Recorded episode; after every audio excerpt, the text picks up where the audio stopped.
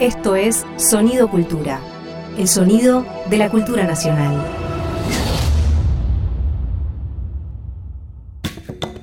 ¿Qué es un patrimonio cultural?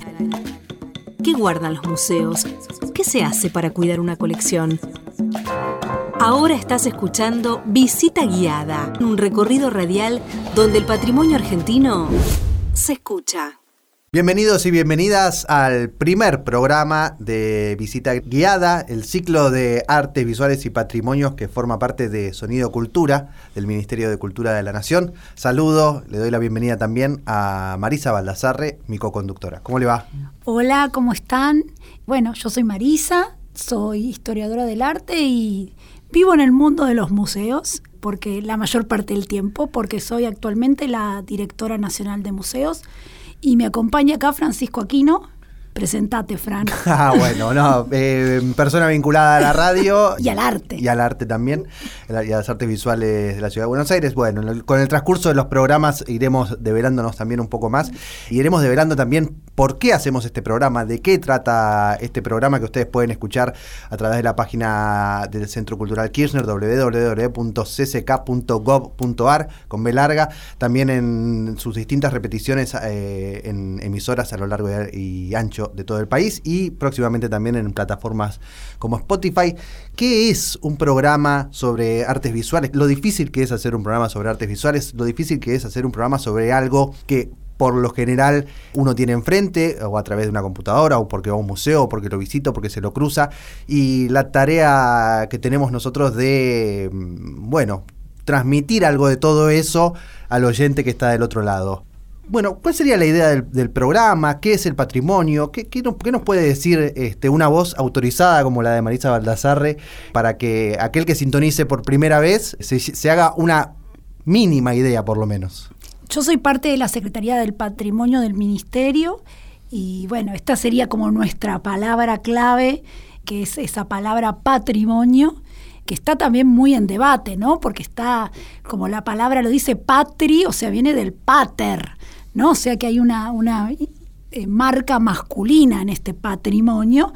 Por eso muchas veces nos reímos en la gestión y decimos que en realidad que nosotros nos dedicamos más al matrimonio, también es una palabra compleja, pero bueno, en realidad entendemos el patrimonio no solo como esos objetos muy valiosos que hay que atesorar y que del que por supuesto nos ocupamos porque los museos tienen objetos muy muy valiosos que cuentan nuestra historia, que cuentan nuestro arte, pero pensamos en un patrimonio como algo mucho más vivo, ¿no? En realidad como una asignación de sentido que se pueden dar a los objetos, a objetos de nuestro cotidiano y no solo a cosas visuales, ¿no? Sino también a, prácticas, a producciones sonoras, o sea, el patrimonio es algo mucho más múltiple que objetos en sí o cuadros colgados en un museo. Claro, ahora ya no, no, es, no es físico. Bueno, no sé si es que ahora ya no es físico, digamos, pero se entiende por patrimonio incluso... Inmaterial. Inmaterial, incluso las, las comidas son, son, Exacto, una receta puede ser un patrimonio, ¿no? Eh, o un modo de hacer puede ser un patrimonio que se transmite a veces incluso, como vos decías, no escrito, oralmente.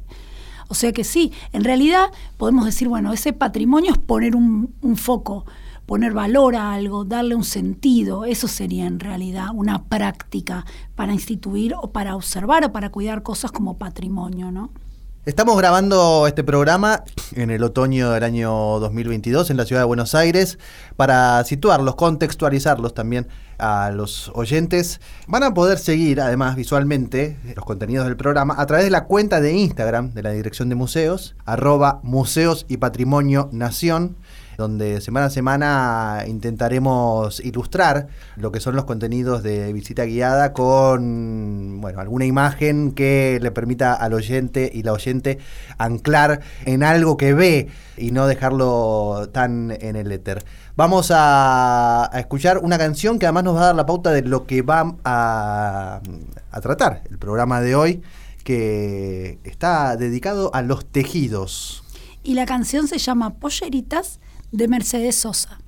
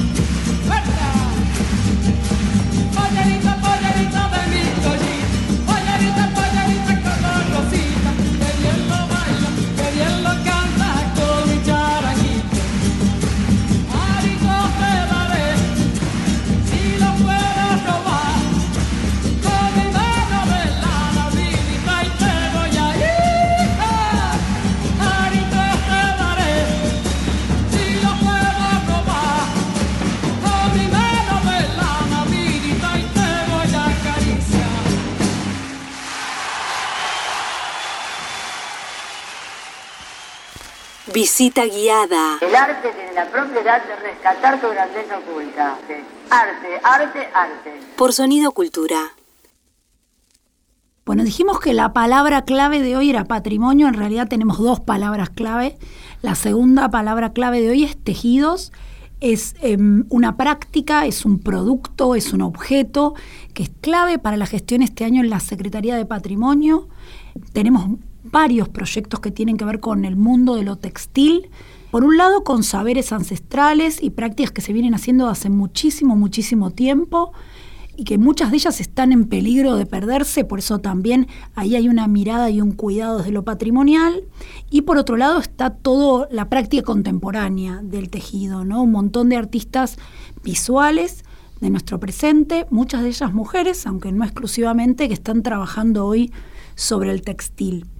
Tenemos, bueno, podemos decir varios, no voy a describir todos los proyectos, pero tenemos en el Museo Casa Natal de San Juan, el Museo Terry de Tilcara, un proyecto grande, Los Patrimonios son Políticos, que se va a llevar adelante en Santiago del Estero, y la exposición Las Olas del Deseo en la CNB, Casa Nacional del Bicentenario, sobre la calle Riobamba que están trabajando, bueno, todas estas ideas, ¿no? De, de esta práctica artesanal en general hecha por mujeres, transmitida muchas veces en el propio hacer. Y bueno, es una, una de las palabras clave que nos va a acompañar este año a lo largo de la gestión. La Secretaría viene desarrollando, como decías, hace ya un tiempo actividades en los distintos, eh, en distintas sedes de los museos del país. Vienen de hacer una el año pasado, más precisamente en San Juan, en la región de Mogna. ¿no? Mogna, sí, ¿no? en realidad es de este año, ahora de los últimos meses. Mogna es un pueblito en San Juan que queda más o menos a dos horas de la ciudad de San Juan y es un territorio de teleras. Es interesante también, viste, las palabras que tienen. Por ejemplo, en San Juan se le dice teleras y en otras regiones se les dice tejedoras, siempre asociado como a esta condición femenina. Y las teleras de Mogna son mujeres que transmiten, a veces eligen a una de sus hijas para transmitirles la técnica del textil a la larga igual las otras terminan aprendiendo, ¿no? Porque es una práctica que, que sucede a lo largo de, todo su día. Y estuvimos ahí en Mogna con Silvina Vázquez, con la directora de Casa Natal, que viene haciendo trabajo con territorial hace mucho tiempo. Fuimos a visitar a las teleras y después al día siguiente dieron un taller en Casa Natal. Y lo dio Rita, que es una telera que tiene 92 años, asistida por sus, sus hijas y sus nietas. Y bueno, fue súper emocionante porque Rita enseñó algunas técnicas del telar de lista atada a otras artesanas sanjuaninas, pero es una técnica que muy pocas todavía conocen. Entonces también eh, estos proyectos tienen eso, ¿no? Rescatar un poco estos saberes que sí, que si no les podemos dar un espacio para desplegarse, por ahí se pierden. Cuando uno habla de tejidos y de textiles, ¿se realizan con, una función que uno diría decorativa, una, una función también práctica? ¿A qué responde cada una? Bueno, muchos tienen una doble función, una función de utilitaria también, ¿no? Son mantas, mantas con las que se conserva el calor, pie de cama, algunos son más eminentemente decorativos. Lo que es interesante también es, en el caso cuando, cuando conoces a las teleras, es como las tareas textiles van jalonando el tiempo, ¿no? Como hay un vínculo entre el tiempo y tejer. Cómo ellas cuentan, bueno, en qué momentos del día tejen, cómo se tienen que estar concentradas. Y hay algo también, ¿no? De, de estas prácticas un poco que suspenden hasta el pensamiento, ¿no? Que son momentos hasta como si fueran mantras, ¿no? Estos actos textiles. Y, hay también algo de comunitario entre mujeres, ¿verdad? Sí, sí, claro. Se, se, desarrolla mucho diálogo, empiezan a aparecer las historias, o sea, entrecruzadas con eh, los propios consejos sobre cómo hacerlo. yo creo que, vinculándolo a lo que hablamos antes del arte contemporáneo, ese es uno de los, de los saberes, o sea, esa recuperación de las labores manuales, ¿no? Que para una idea de un arte culto, eran tareas que estaban como denostadas. Bueno, ahora hay una idea mucho más múltiple para las artes visuales y todos esos saberes que antes eran saberes demasiado manuales, saberes menores, saberes femeninos, bueno, hoy están puestos en el centro. Hoy no, ya hace rato, ¿no? Sin embargo, el tapiz en la historia del arte ha sido largamente difundido y, tiene su lugar en cualquier museo de cualquier lugar del mundo. Sí, sí, es verdad. Pero bueno, ahora también hay, hay una idea de, un artista que puede practicar distintas eh, técnicas, ¿no? Pasar de una técnica a la otra sin tener que definirse eminentemente quizá como un artista textil. Eh, yo creo que, es eso. Y también es, yo creo que es una recuperación o un, podríamos decir, un elogio de todo, este, de todo esto, ¿no? De la manualidad, de las artesanías.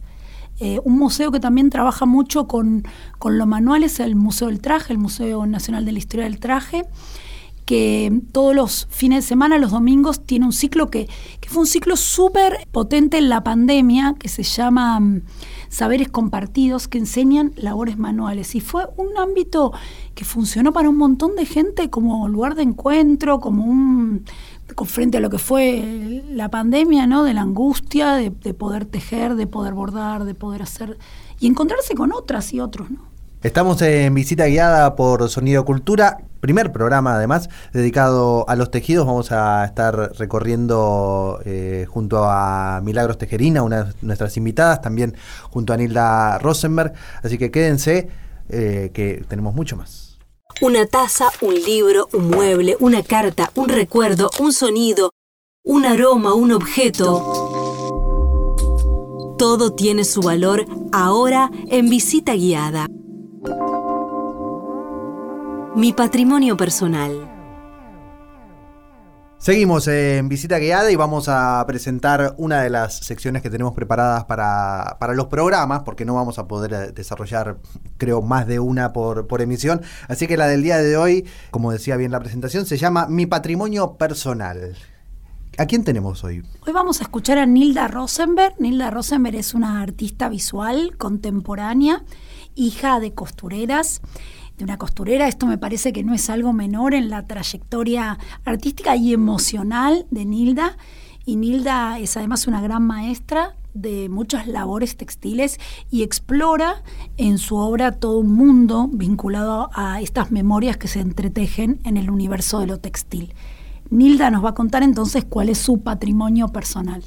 Hola, mi nombre es Nilda Rosenberg y elegí como pieza patrimonial uno de los objetos que conforman el proyecto llamado Archivo Broderí, que es un proyecto mm, de arte que desarrollo desde el año 2014. Esa, la pieza elegida está realizada en el año 2017, es un catálogo de piezas textiles que tiene un tamaño de un metro 45 por un metro 50 y que está compuesta por una tela de lino de forma rectangular, irregular, eh, es un lino antiguo, de un color celeste verdoso, sobre el cual podemos observar la presencia de 12 objetos textiles, cada uno de los cuales está eh, específicamente catalogado. Estos objetos son servilletas, mantelitos individuales, una bolsa para medias, carpetitas, una batita de bebé, bueno, y representan de alguna manera una síntesis de una parte fundamental o una parte muy importante de este proyecto Archivo Broderí,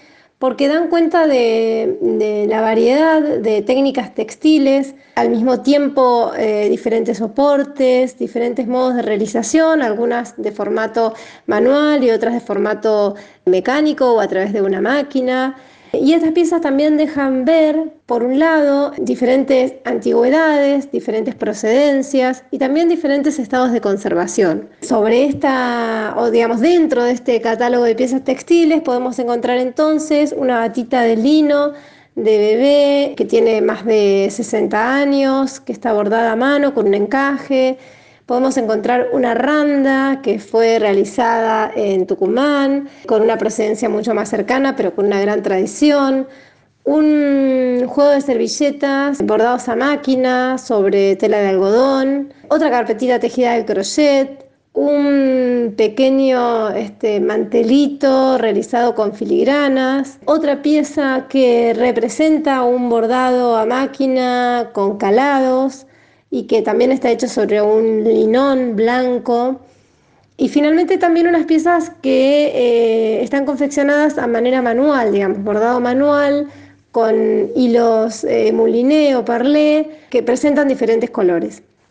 En general esta pieza tiene una, una paleta de colores que va de los blancos a los ocres, con algunos toques de amarillo, azules y violáceos, y conforma también un conjunto de piezas que dan cuenta de la utilidad de estos elementos, pero también de todas las técnicas y de todos los cuerpos que llevaron adelante estas técnicas para la realización de cada una de las piezas. Esta pieza entonces en este momento pertenece a mi archivo personal, pertenece a este proyecto, pero eh, fue expuesta hace un muy poquito tiempo eh, en el Museo Histórico de la Historia del Traje, en el Museo Nacional, perdón, de la Historia del Traje, eh, acá en Buenos Aires, y es junto con otro montón de, piezas un elemento muy importante dentro de este proyecto porque, como vuelvo a decirles, tiene diferentes procedencias, diferentes técnicas y también diferentes estados de conservación lo cual da cuenta de eh, el tiempo transcurrido, de las acciones que fueron generadas sobre estas piezas, y de eh, la identidad que atraviesa cada uno de estos textiles. Y en esta segunda parte vamos a escuchar a Nilda que nos va a contar sobre qué es el archivo Broderí, este archivo donde se van recuperando, como decíamos antes, estas memorias, podemos decir memorias bordadas. Es un archivo abierto en el Museo del Traje y que está todavía activo para que se sigan sumando otras pequeñas piezas, pequeñas o grandes piezas, ¿no? Textiles que cuentan historias, historias muy propias. Les cuento también entonces que este proyecto, que se llama Archivo Broderí y que está cumpliendo sus ocho años, estuvo en formato físico durante febrero de 2022 en las instalaciones del Museo Nacional de la Historia del Traje y que mm, durante esta presentación, esta exhibición, además de dar algunos talleres dentro del ciclo de saberes compartidos, lo que hicimos fue habilitar el nuevo ingreso de fichas o de, piezas, mejor dicho, al fichero de archivo Broderí. Esta recepción de, piezas de archivo se hace de una manera muy sencilla, llevando una pieza que tenga un valor afectivo o técnico, digamos, documentando esta pieza mediante una fotografía que se hace junto al portador. Y cada persona o cada portador de esa pieza eh, deja escrita en una ficha tipo biblioteca, en una ficha común, de puño y letra, los datos que conoce de esta pieza y juntos también con todas las personas que estén en ese encuentro hablamos y compartimos historias, saberes y trayectorias. En este momento, también desde la página del Museo de la Historia Nacional del Traje está abierta una cápsula digital que inauguramos especialmente en el marco de esta muestra y que va a permitir que cualquier persona, aunque no esté físicamente, pueda enviarnos su participación y sumarse a esta plataforma o esta cápsula digital del Archivo Broderí. Les agradezco este espacio y les invito a todos a, sumarse, a buscar en la página entonces del Museo de la Historia Nacional del Traje o en, un link que también aparece en mi, en mi Instagram o en mi Facebook, donde pueden encontrar información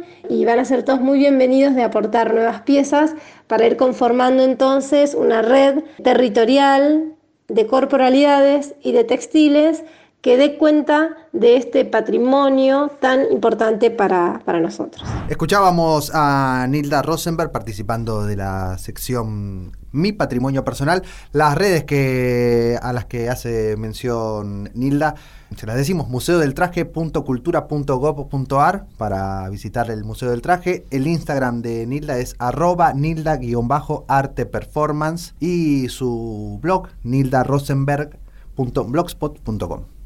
Seguimos. Estás escuchando un contenido del Ministerio de Cultura. Mencionábamos ya que este programa está dedicado a los textiles, a los tejidos, y que íbamos a hablar también en, esta, en este primer programa, en esta eh, primera emisión, íbamos a tener una entrevista con una artista textil. Así que le damos la bienvenida a Milagro Tejerina. Ella nació en Ledesma, Jujuy, en el año 1970. Se define como docente, fieltrista investigadora textil y también como luchadora por los derechos de la mujer. Buenas tardes, este, eh, Milagro, ¿cómo te va? Hola, eh, buenas tardes. ¿Cómo estás, Milagros? un poco nerviosa. No, tranquila. Bueno, aprovechamos que para invitar a la audiencia a ver la exposición Cardinales que es una exposición que sucedió en 2021 en el Museo Terry en Tilcara y ahora está sucediendo en la Casa Nacional del Bicentenario, donde vos participás. ¿Con qué obra participás, Milagros? Contá un poco a la gente. Eh, participo con dos tapices, formato grande, uno de fieltro, otro es está hecho con una técnica de bordado experimental y los materiales con los que trabajo es descarte, es ropa que voy cortando en tiras y, y haciéndola como aislado para poder bordar e hilados y después con otros textiles también de fieltro ¿Desde cuándo tejes? ¿Cuál, ¿Cómo es tu, tu historia con el textil? ¿Primero empezaste a dibujar o primero empezaste a tejer? Un poco contanos cómo es, cómo fue tu acercamiento al mundo, a este mundo. No, yo estudié arte, estudié de grande, hice como las cosas al revés. Este, estudié arte de, cuando mis hijos crecieron y siempre me interesó el textil, no dibujo, sé que hay gente que hace un boceto primero y después sobre ese boceto va haciendo su, su trabajo. No, lo mío es hacer. Yo en mi cabeza me imagino lo que quiero y lo comienzo a hacer. Directamente lo voy haciendo, voy trabajando, voy buscando el material que, eh, trabajando con lo que tengo, digamos, voy de acuerdo a eso que tengo, voy viendo qué técnica, en el camino voy variando así me, me gusta eso, o sea, siento que ahí soy yo. Cuando estás tejiendo. Sí, bueno, ya uno pregunta por qué el textil, ya, ya con el apellido Tejerina, ya cuando yo era chica me decían Tejeterina, mis hijos a veces me dicen así, entonces ya como que tiene el textil incorporado, el tejido incorporado pero es algo que me quedó de la infancia, supongo, porque cuando era chica veía que mi abuela tejía, también ella se miraba y no tomaba medidas, nada, y te tejía una pollera, te tejía una campera, tejía unos bolsitos. Bueno, me imagino que viene de ahí, pero es algo que, el textil es algo que me atraviesa, algo que, que me gusta, que, que me hace feliz. Y me imagino que la escuela que en la Escuela de Bellas Artes no tuviste clases de arte textil, ¿o sí? No, no, no. Yo estudié acá en Jujuy y no, no, no, tenemos textil, nada que ver con el textil, sino que mi acercamiento real creo que es cuando uno, cuando jugaba en la infancia con las muñecas a vestirlas y después quien me acerca de nuevo al hacer textiles mi hija cuando nace que necesitaba hacerle la ropa porque no lo podía comprar entonces comencé a coser a, intentar hacer. Y después ya fue así como una necesidad. Y en el arte o sea el textil como como una cosa cotidiana era así siempre de, de hacer para para vivir para sobrevivir como muchas mujeres. Y después en el arte fue eh, a, partir de, un, de una beca que gané del Fondo Nacional de las Artes. Vinieron acá a Jujuy, dieron unos talleres, Alejandra Mejasi, que ahora es mi colega, Chacho Llanones, creo que Andrea Bustos. Y ahí fue de comenzar a pensar el textil como arte, o sea, una manera en la que yo sentía que tenía muchas cosas que decir, pero no sabía cómo decirlas de otra manera y a través del textil es como que eso se me, facilitó, o sea, para mí fue la manera de, convertir todo el, eh, el, dolor, el amor, los sentimientos, todos, sacarlos de, de, de, mi corazón, de mi alma, de, de, mis, de mis sentimientos, digamos, y volcarlos en ese tapiz, en ese en esas telas que, que pude hacer. Dentro de, los textiles, eh, si no me equivoco, vos te, te especializás o ponés especial foco en lo que es el fieltro, ¿verdad? Sí, yo me considero fieltrista, no sé si alguien me dio el título, no, yo me lo di ¿Y, y, puedes, explicar que yo, un, poco leyendo acerca de, tu trabajo, me enteré lo que era el fieltro y me, me pareció fabuloso, digamos, porque es, es, es algo que uno ve mucho, pero bueno, es un textil particular, ¿verdad? Sí, el fieltro es un textil que a diferencia de otros no tiene una trama ni un audimbre. Y es un textil prehistórico, viene de la prehistoria, cuando el ser humano usa pieles, las pieles esas con el frote y el uso se van convirtiendo en un textil. Y es muy resistente, tiene muchas propiedades, entre esas es aislante térmico, es aislante acústico y lo mejor es que es un material tan noble que se puede manipular, se puede moldear, o sea, yo siempre eh, creo que el, textil, el fieltro en particular es como el límite lo pone la cabeza, no tiene un límite, cuando uno tiene que ponerse a hacer cosas no hay un límite, se puede hacer mucho, se puede usar en arquitectura, en mecánica, en indumentaria, en decoración, en todo, no, no tiene un límite, o sea, porque es tan noble la lana, es maravilloso el, la, materialidad y, el textil que se logra con esa materia prima que uno usa, que es la lana de oveja, y a su vez que uno puede ir mezclándola con otras fibras, que pueden ser fibras de animales, de, con fibras naturales, vegetales. Milagro, y te quería preguntar, eh, porque vos la obra que, que, yo vi expuesta tuya en el Terry es una obra muy política también, ¿no? Es una obra que habla de cuestiones muy íntimas tuyas y de cuestiones que nos atraviesan a muchas mujeres o que nos atravesaron. ¿Cómo, cómo sucedió todo eso? A ver si podés, si podés procesarlo, porque es muy fuerte lo que, lo que a uno le pasa delante de tu obra. Eh, me, me hablas del tapiz y y se me hace la cosa en el, cuerpo y en el corazón. Sí, ese. Es, como un proceso que tuve que hacer de, de sentimientos, de, de amores, de dolores que tenía eh, en el alma, creo yo. Y, y a partir de, de ese taller de arte, ahí creo que fue la única y la, primera y la única vez que pude hacer un boceto. Eh, hice un boceto de eso y, y después lo volteé al fieltro. Y es un poco la historia de mi vida y la historia de muchas mujeres, ¿no? Que crecemos en un entorno de violencia y cuando desde pequeña uno vive en esa en esa sociedad, en esa primera sociedad que en la que crecemos, que es la familia, y después en el resto de, cuando te vas insertando en, la sociedad fuera de tu núcleo familiar, vivir violencias que vas naturalizando y que no puedes detectar. Entonces, a mí lo que me ayudó a como abrir los ojos y, y poder mirar desde otro lado fue cuando comencé a estudiar. Comencé a estudiar el profesorado y comencé a ver que cosas que yo había naturalizado no eran, no, estaban bien. Y, como uno, es como un despertar, vas viendo cuáles eran las cosas que te, te duelen, que no podías detectar antes, entonces todo eso lo fui volcando en ese tapiz, las ansias de libertad que tenía, cómo veía el matrimonio, las cosas que me decían. Y lo que es interesante es que sean una técnica como vos contás, ¿no? Técnicas que tienen que ver con tu abuela, cuando la veías tejer, ¿no? Cómo se entrelaza también el linaje femenino de, tu familia, ¿no? Sí, tiene que ver con eso, o sea, tiene que ver con, con, la historia de vida mía, con la historia de vida de mi abuela, con la historia de vida de... Hay una partecita ahí que eh, es como como, eh, no, no, no, puedo expresarlo en palabras, eh, pero es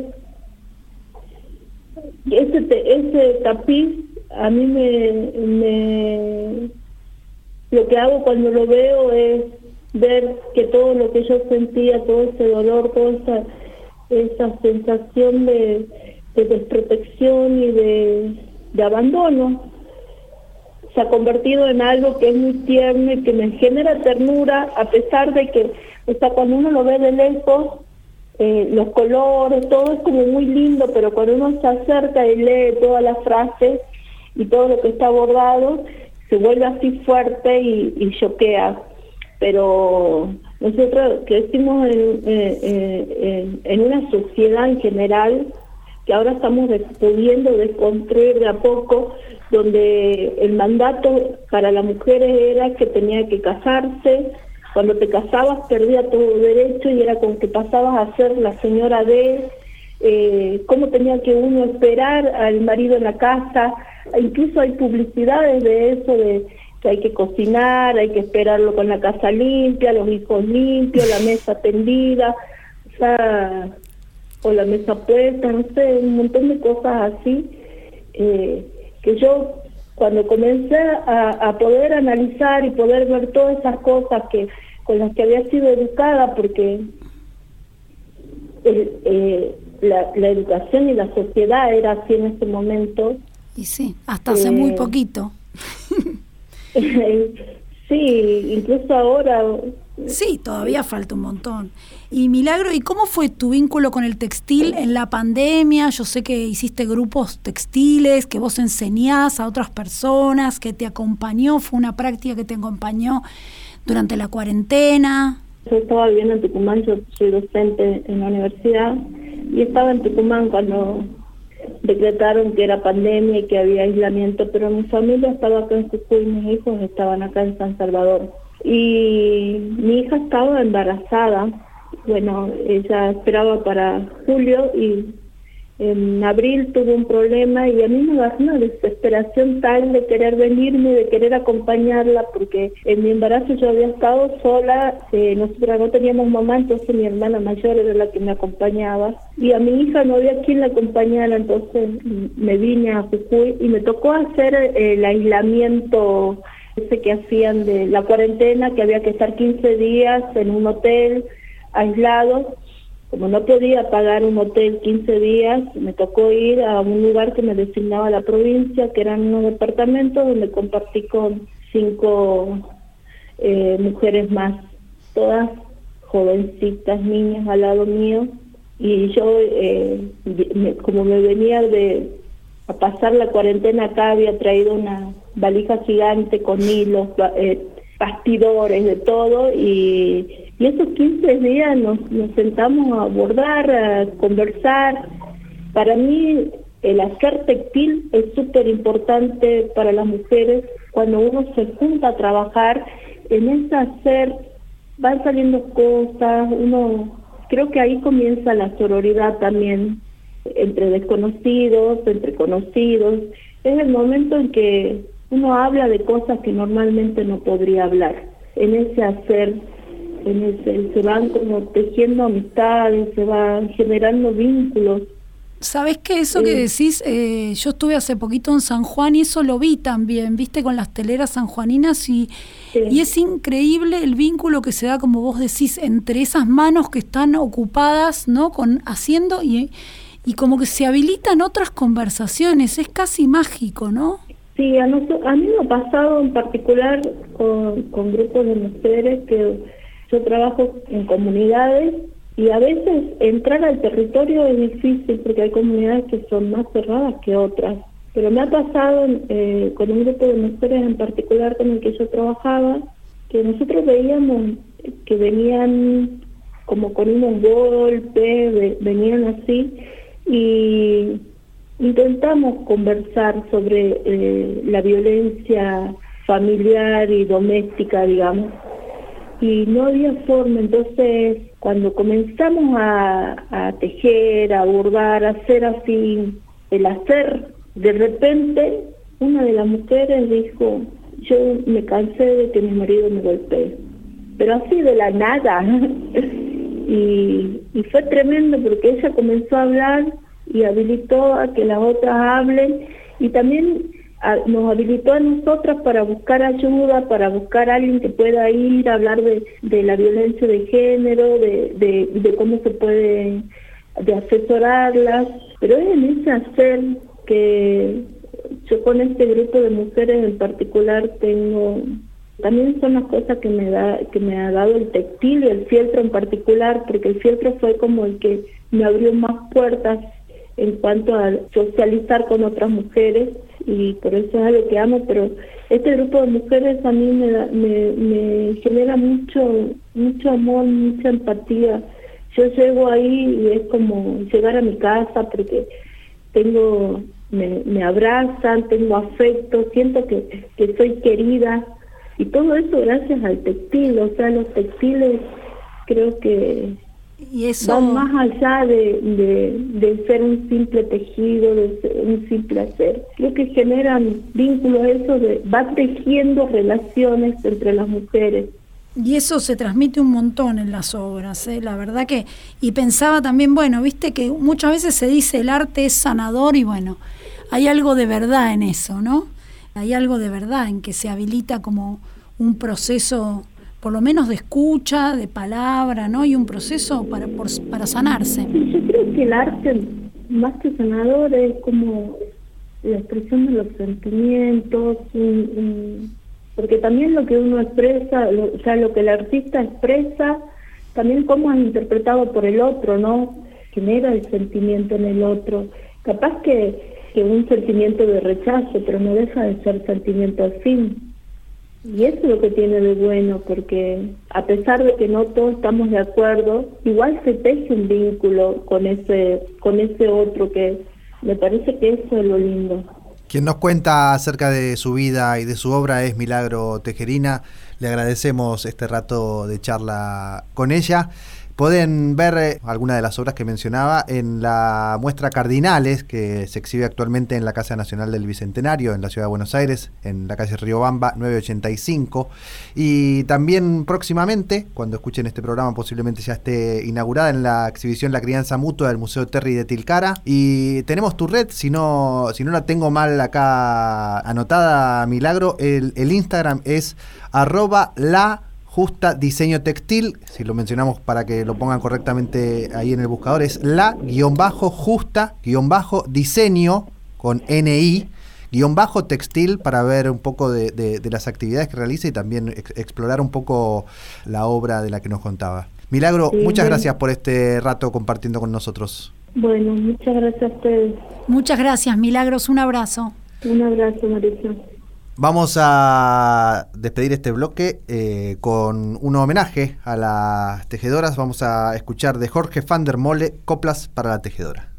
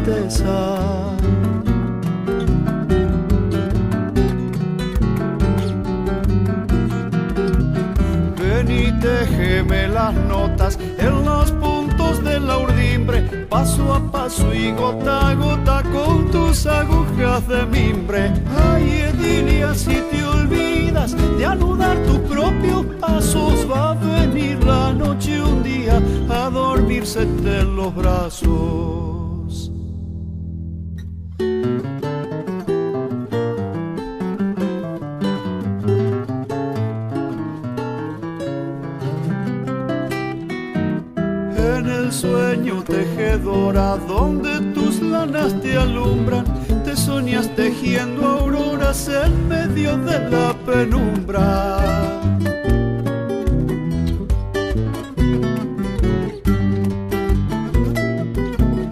Artes de adivinadora te cuentan lo sucedido y tus lanas lo atesoran en la piel de tu tejido.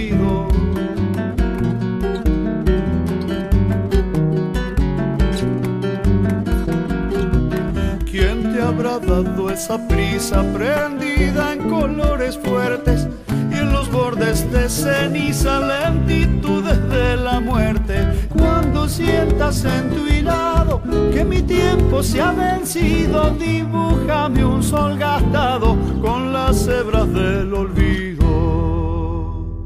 Último bloque del primer programa de visita guiada acá por Sonido Cultura. Mencionábamos hace instantes nomás en la entrevista con Milagro Tejerina la inauguración que tuvo lugar en la Casa Nacional del Bicentenario de la muestra Cardinales, donde además se puede visitar en otro de los pisos una muestra también inaugurada hace muy poco, Las olas del deseo, feminismos, diversidades y cultura visual 2010-2020, donde participan enorme cantidad de artistas muy talentosas. Eh, yo creo que si menciono a todas, nos quedamos sin programa. Marisa, ¿qué nos puede decir de la, de la, de la muestra? Bueno, la muestra es una muestra de largo aliento porque empezamos antes de la pandemia Así que es una muestra que recorrió gran parte de la pandemia y que nos permitió, digo, nos permitió porque, porque es como una curaduría coral o múltiple, hay un montón de personas que trabajaron en la curaduría, nos permitió llevar un proceso de investigación y de curaduría muy intenso.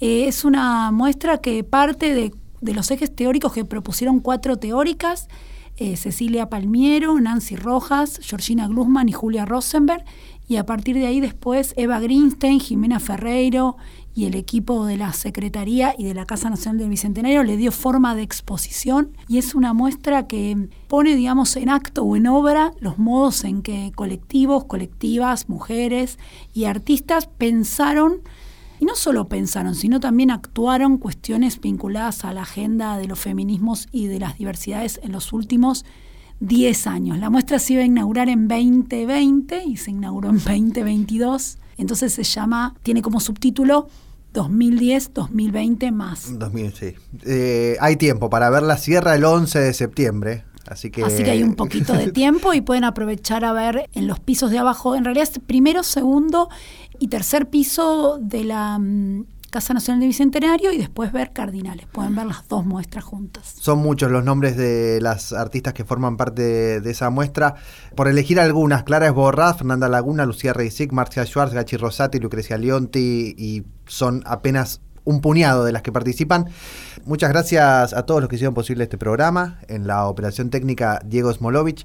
La producción, Karina Arellano, Lucía de Genaro, Juan Ignacio Muñoz. No se olviden que pueden darle una imagen a todo lo que se estuvo conversando en este programa a través de la cuenta de Instagram de la Secretaría, que es arroba museos y patrimonio nación donde pueden ver cada, cada semana eh, así, un, recorrido visual que, estaremos posteando ahí para que se, se, puedan figurar sobre lo que estuvieron oyendo. Marisa, muchas gracias. No, muchas gracias. Nos vemos muy prontito. Hasta la semana que viene. Chao.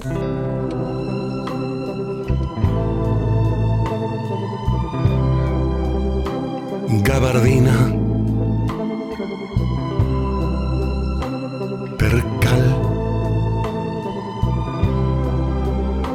sappind arpixera. Lona. Mesclija ràfia. Poblin ordindre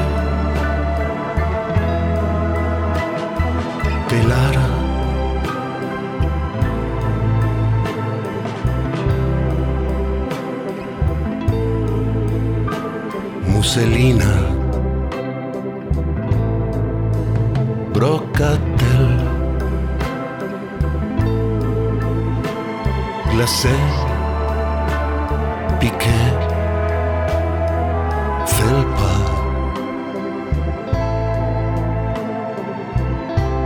franela frisada.